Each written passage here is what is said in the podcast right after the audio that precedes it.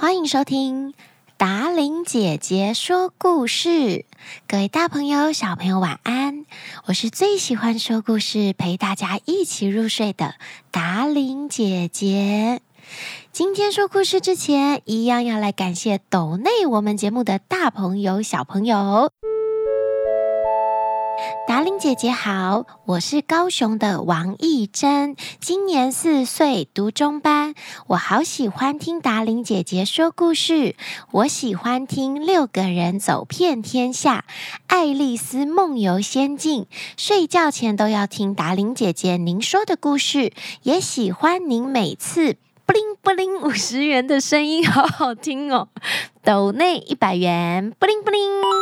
刚刚抖内的留言呢？女儿说，刚讲完留言，突然想起喜欢的故事，她搞错了，没有《爱丽丝梦游仙境》，是喜欢会唱歌的白骨。再加抖内五十元，布灵布灵，非常的可爱。达令姐姐完全可以想象，刚刚小朋友突然。啊！跟爸爸妈妈说，没不不不是《爱丽丝梦游仙境》，我记错那个 life 画面，收到了哟。云云依晨，达琳姐姐好，我们是住在高雄的。云云还有依晨，我升二年级了，美美已经是大班了，马上就要开学，好开心哦！每天睡觉前，妈妈都会放达伶姐姐的故事给我们听，我用我的零用钱赞助达伶姐姐，谢谢达伶姐姐念这么好听的故事陪我们入睡。抖内一百元，布灵布灵，哇！大家要开学了，是不是充满期待呢？达伶。姐姐姐也觉得这个八月过得好快好快、哦！九月开学的时候，你们有没有给自己什么新目标呢？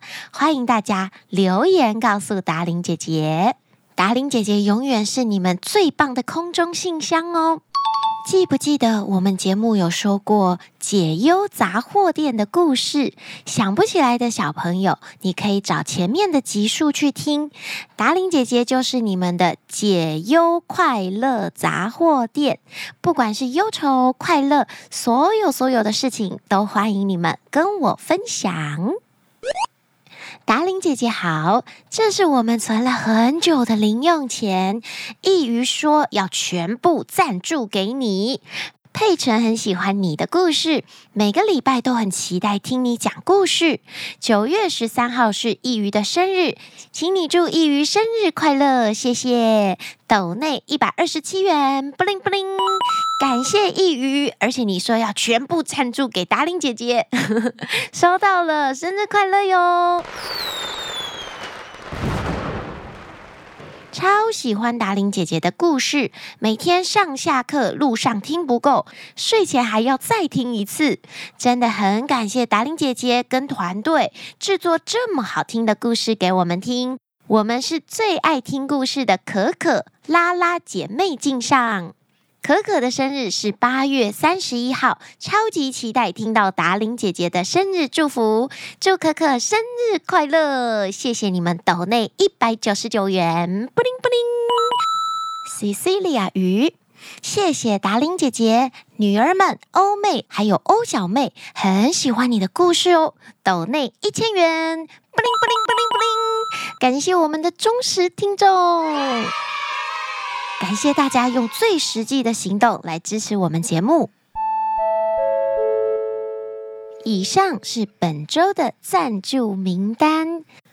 在今天的格林童话开始之前，达伶姐姐要跟所有的小粉丝分享一下我幸福快乐的事情，就是还好有开这个 podcast 的节目，让我在离开了儿童台之后，还有固定的机会在空中上跟小朋友聊天，让小朋友认识我，让爸爸妈妈感受到达伶姐姐喜欢跟小朋友互动的心情。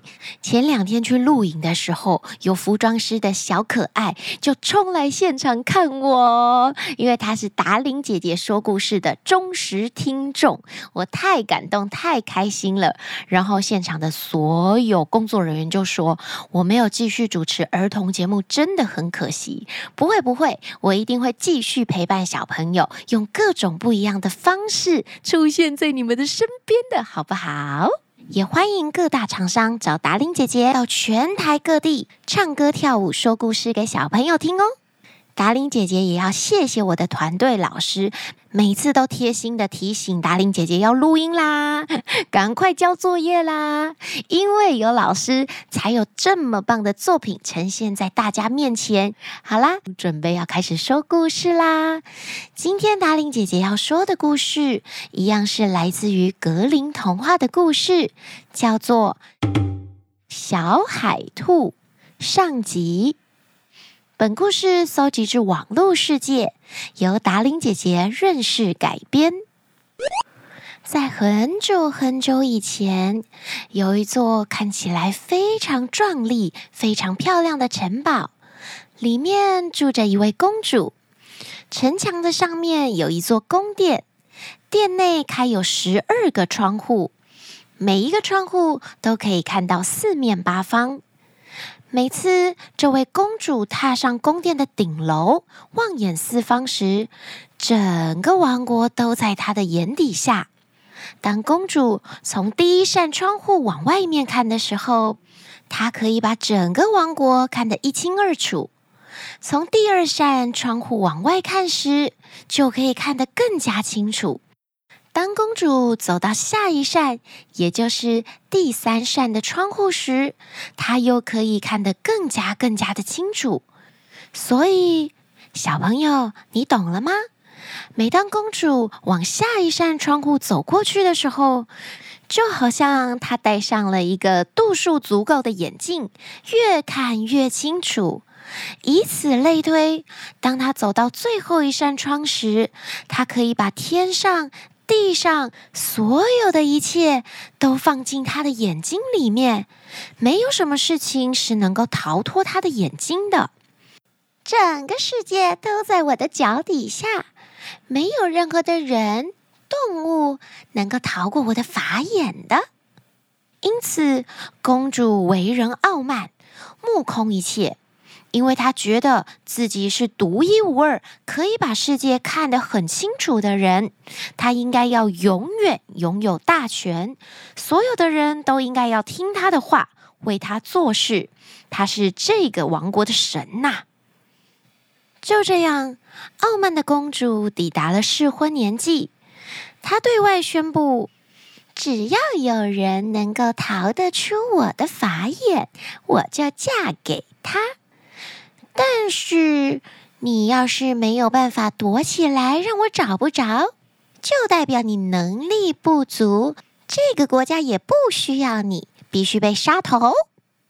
公主宣布，只要有人能够躲起来，让他找不到，这样就可以成为这个国家的国王，成为她的丈夫。许多年轻有为的人都来尝试过了，不过。最后都被千里眼的公主发现了，所以脑袋也跟着搬家了。就这样过了很长很长一段的时间，都没有人敢来试试看。公主这下可高兴了，她心想：那我就可以永远自由自在，不用嫁人了，也不用被人家管。我就是我，我就是女王。女王万岁！千里眼女王万岁！公主就一个人高兴的在窗户旁边大喊大叫着。这天，宫廷里来了三兄弟，声称想要试试看自己的运气。老大想，只要我爬进石灰窑，那就万事大吉了，一定不会被找到的，对吧？没想到。公主从第一扇窗口便瞧见了老大，她把老大叫了出来。我看到你在那儿了。然后公主就派人把老大拖下去了。接着换老二，大哥这么快就被抓到了，那我得躲哪儿好呢？老二爬进了宫殿里的地窖，公主又从第一扇窗口瞧见了老二，结果老二也惨遭同样的命运。换你啦！你的两个哥哥都失败了，你还要挑战吗？傲慢的公主走向老三，对他说：“老三走上前去，祈求公主给他一段时间考虑。”并且他请公主大发慈悲，给他三次机会。如果第三次他都没有成功，他就愿意跟二哥还有大哥一样接受惩罚。公主看一看老三，她心想：“行吧，他长得这么帅，那我就给他三次机会吧。”于是，傲慢的公主就答应他了。好吧，我就给你三次机会。别说我没同理心，不过你要是失败了，你也休想逃出我的魔掌。老三想了好久，到底怎么样才可以逃过公主的法眼呢？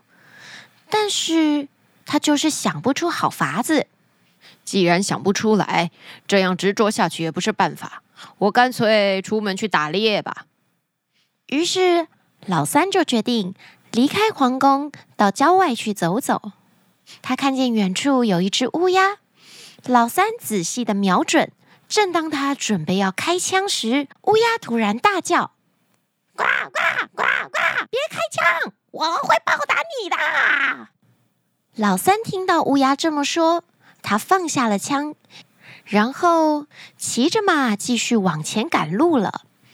不久，老三来到了一片湖水旁边，他坐在那儿休息。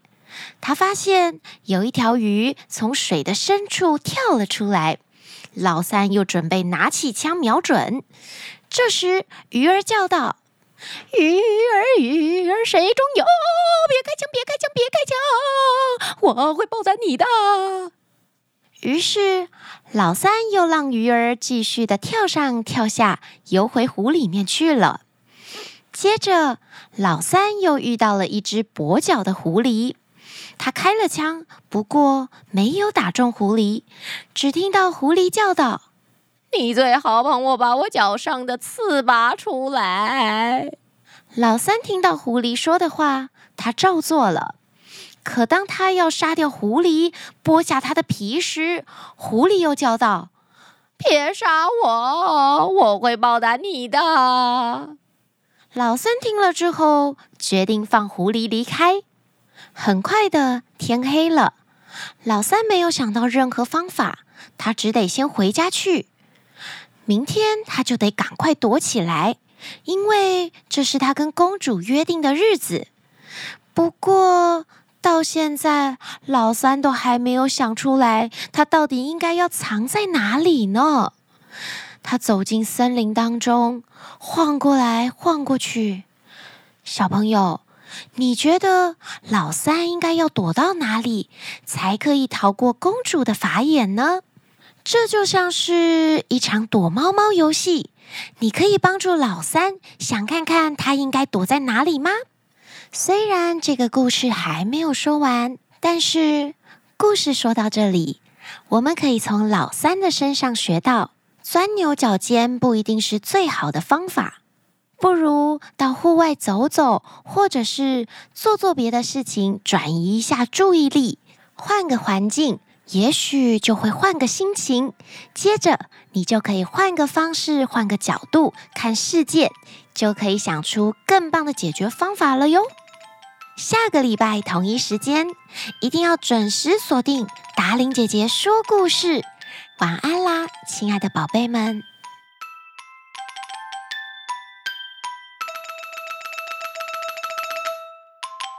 等到他走到第三扇，第三第三扇窗户，第三扇，好难！